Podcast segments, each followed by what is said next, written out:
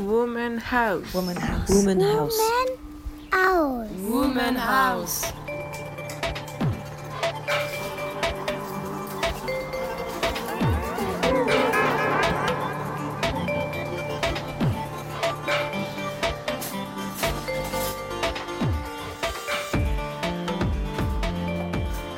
Paris est un cimetière. Tes sujets sont des morts couverts de terre, des vivants couverts de honte.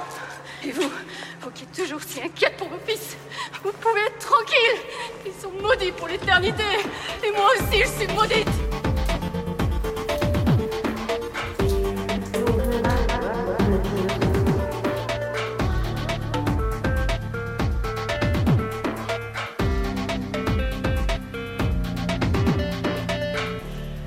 Women House, Caroline Trotto, épisode 4.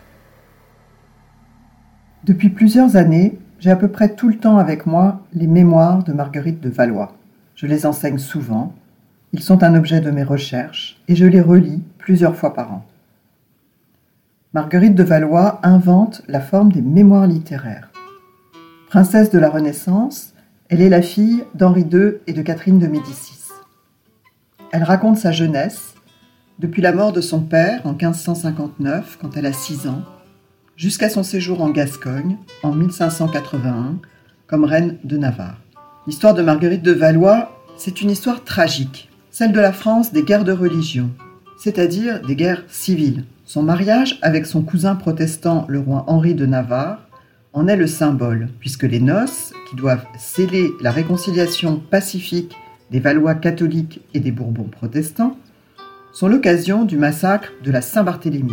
Le Louvre, lieu des fêtes et de la magnificence du pouvoir royal, se transforme en scène sanglante, jusque dans la chambre de Marguerite. Le passage que j'ai choisi de lire se situe quelques années plus tard. Marguerite a 22 ans.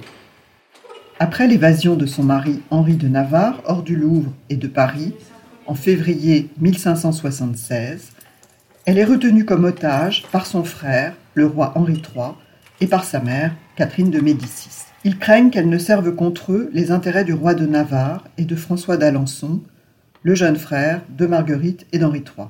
La jeune femme reste plusieurs mois confinée dans sa chambre au Louvre. Elle lit beaucoup, des textes philosophiques en particulier, et elle se livre à la méditation religieuse. Au milieu de son livre, Marguerite de Valois explique le bénéfice de la lecture. Et si l'on remonte un peu, de quelques paragraphes, on voit qu'elle découvre aussi les bénéfices d'une écriture clandestine, modèle de ses mémoires. Quand Marguerite de Valois écrit ses mémoires vers 1594 sans doute, elle est confinée dans le château d'Usson en Auvergne où elle est assignée à résidence pendant 20 ans. La lecture, l'écriture, l'intelligence sont les ressources qui vont permettre à Marguerite de survivre à l'épreuve des guerres de religion. Les mémoires racontent un peu cela, comment elle développe les ressources intérieures qui lui permettent de construire d'autres rapports avec l'extérieur grâce à une écriture dramatisée, mais souvent drôle, toujours dense, comme si elle était cryptée. Le confinement est le lieu de l'apprentissage de la liberté par la subversion. J'aime beaucoup ce texte qui montre une subversion féminine par l'activité intellectuelle et créatrice et qui donne une image bien différente de la femme que l'on connaît sous le nom de Reine Margot. Il arrive qu'on fasse encore aujourd'hui rêver le public au secret d'histoire, dont la chambre de Marguerite a été le lieu. Je vous propose d'écouter le secret qu'elle nous livre d'un plaisir solitaire intellectuel et spirituel. J'ai donc choisi de commencer par lire La levée du confinement. Je remonterai ensuite quelques paragraphes plus haut au récit de l'entrée dans ce qu'elle nomme sa captivité. Quand elle dit le roi, il s'agit d'Henri III. Et quand elle dit mon frère, il s'agit de François d'Alençon.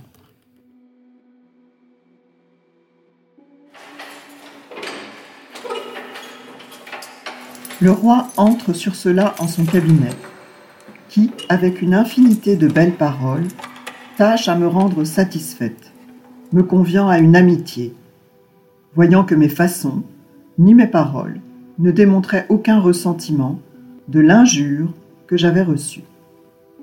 Ce que je faisais plus pour le mépris de l'offense que pour satisfaction, ayant passé le temps de ma captivité au plaisir de la lecture, où je commençais lors à me plaire, n'ayant cette obligation à la fortune, mais plutôt à la providence divine, qui dès lors commença à me produire un si bon remède pour le soulagement des ennuis qui m'étaient préparés à l'avenir.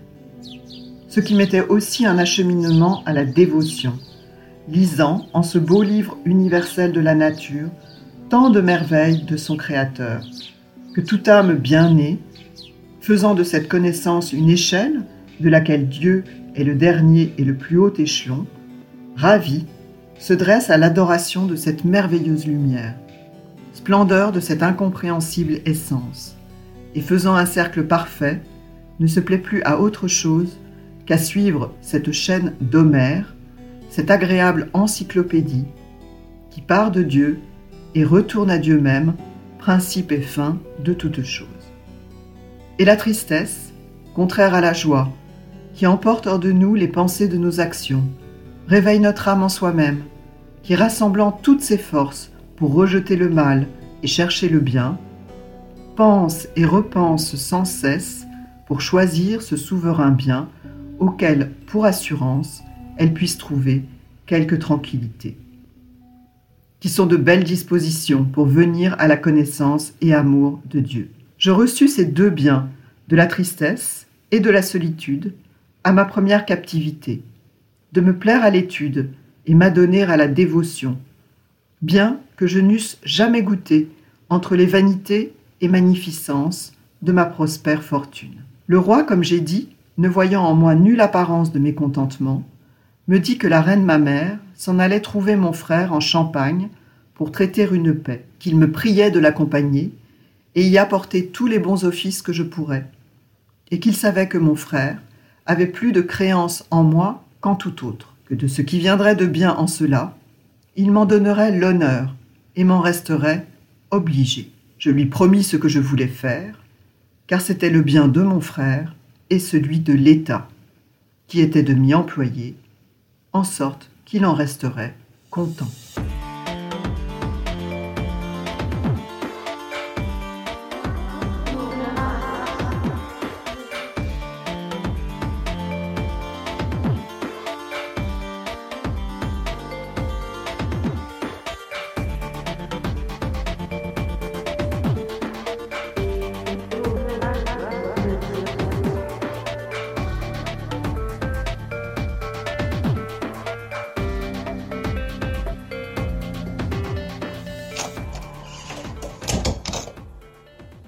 La reine, ma mère, m'était venue trouver en ma chambre que je m'habillais encore, faisant état, bien que je fusse encore mal de mon rhume, mais plus malade en l'âme qu'au corps de l'ennui qui me possédait, de sortir de ce jour-là de ma chambre pour voir un peu le cours du monde sur ces nouveaux accidents, étant toujours en peine de ce qu'on entreprendrait contre mon frère et le roi mon mari.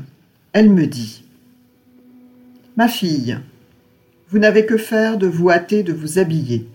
Ne vous fâchez point, je vous prie, de ce que j'ai à vous dire. Vous avez de l'entendement.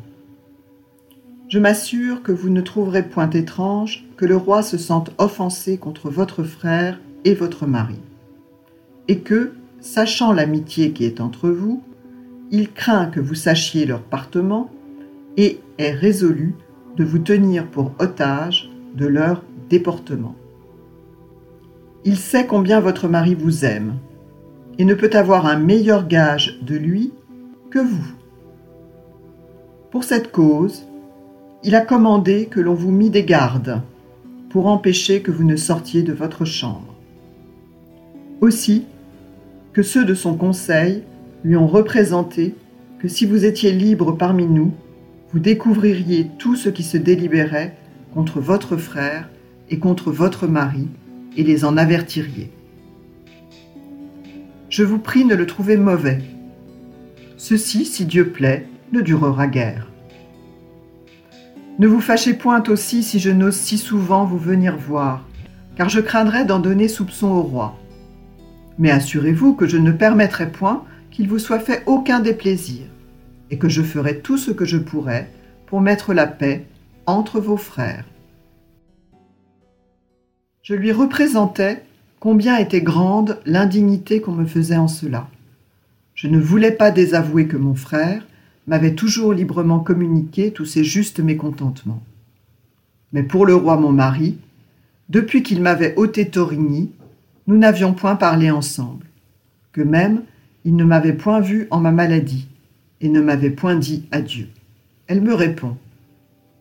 Ce sont petites querelles de mari à femme, mais on sait bien qu'avec douce lettres, il vous regagnera le cœur, et que s'il vous mande l'aller trouver, vous irez, ce que le roi mon fils ne veut pas.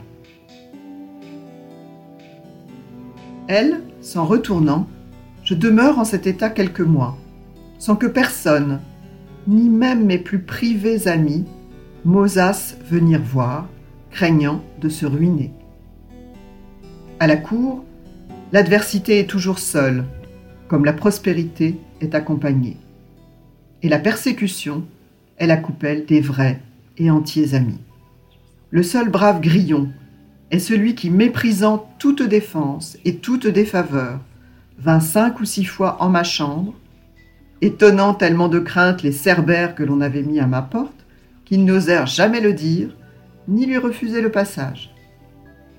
Durant ce temps-là, le roi mon mari, étant arrivé en son gouvernement, et ayant joint ses serviteurs et amis, chacun lui remontra le tort qu'il avait d'être parti sans me dire adieu, lui représentant que j'avais de l'entendement pour le pouvoir servir, et qu'il fallait qu'il me regagnât, qu'il retirerait beaucoup d'utilité de mon amitié et de ma présence lorsque, les choses étant pacifiées, il me pourrait avoir auprès de lui.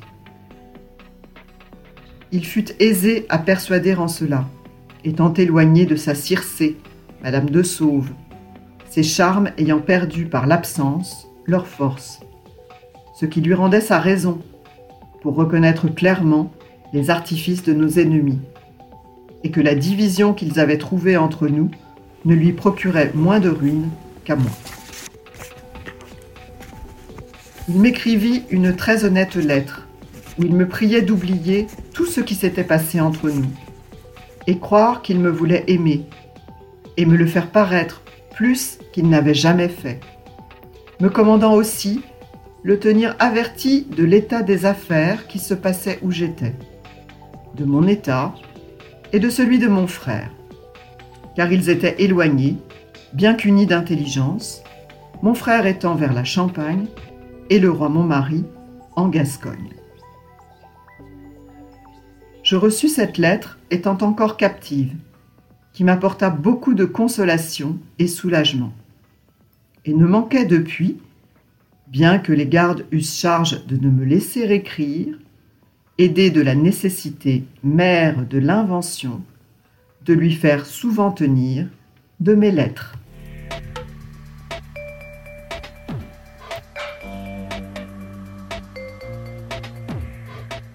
Et la tristesse, contraire à la joie, et la tristesse qui emporte hors de nous les pensées de nos actions, qui emporte hors de nous les pensées de nos actions, splendeur de cette incompréhensible, splendeur de cette incompréhensible essence. Women House est une série de podcasts produite par Aware avec le soutien de Belinda de Goudemar. À la réalisation, Elodie Royer. Musique originale, Andrew Nelson.